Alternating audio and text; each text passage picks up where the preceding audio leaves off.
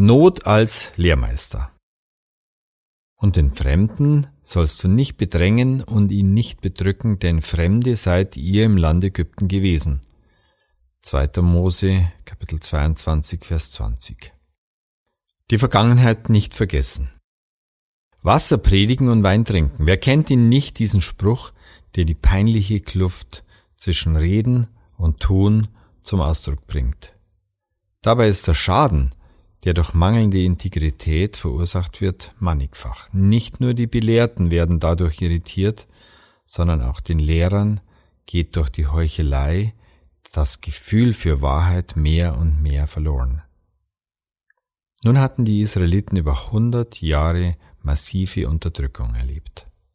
Sie wussten, was es bedeutet, als Fremde verachtet zu sein, kein Anrecht zu haben, weder auf Besitz noch auf ein unversehrtes Leben oder auf ein unbeschwertes Familienleben. Aber was würde werden, wenn Sie aus der Knechtschaft befreit würden und wieder ein selbstbestimmtes Leben führen könnten?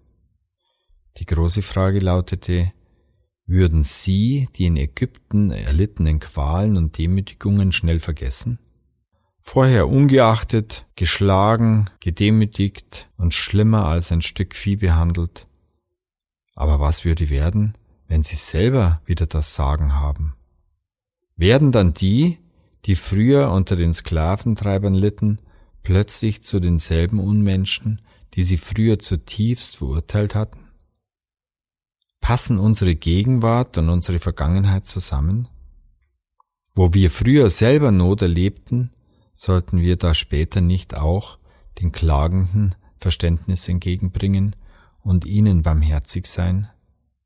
Gott will nicht, dass wir in einem verlogenen Widerspruch leben. Zum Nachdenken, vergiss nie die schweren Tage deines Lebens und behandle andere so, wie du damals hättest behandelt werden wollen. Noch eine Aufgabe, gibt es Dinge in meinem aktuellen Leben, die ich früher verurteilt hätte? Womit lässt sich mein verändertes Handeln rechtfertigen?